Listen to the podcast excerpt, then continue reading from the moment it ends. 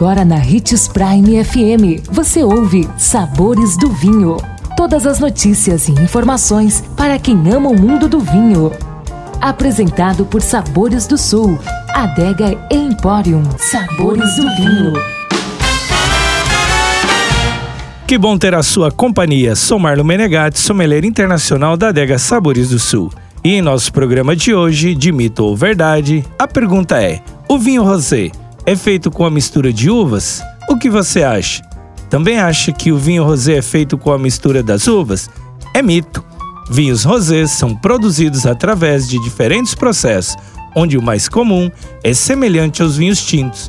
Obtém-se a cor da bebida através do contato com as cascas das uvas tintas durante o processo de fermentação.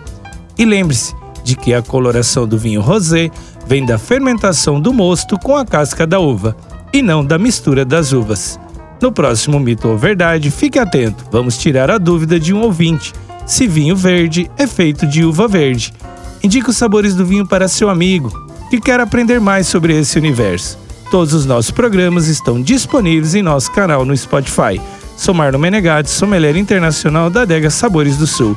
Te espero nos Sabores do Vinho de amanhã. Tchim, tchim